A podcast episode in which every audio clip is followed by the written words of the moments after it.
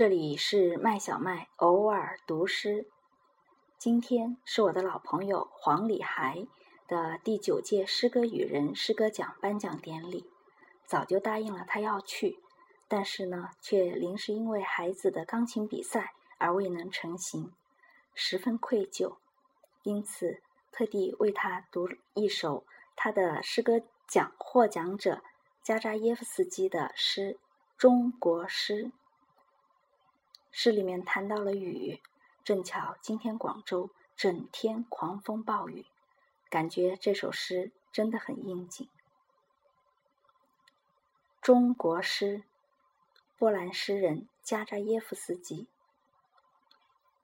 我读一首中国诗，写于一千年前。诗人谈起雨，整夜下落。在他的小船竹棚上，而宁静最终安居在他的心里，是巧合吗？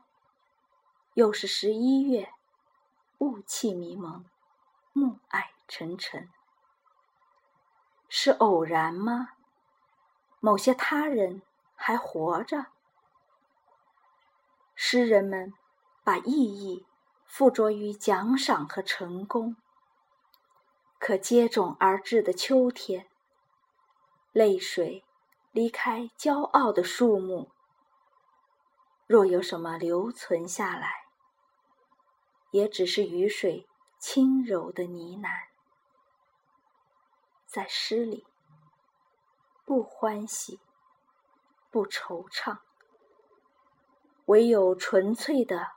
不能被看见，而夜晚，光与影都暂时忘却了我们，忙碌于柔和神秘。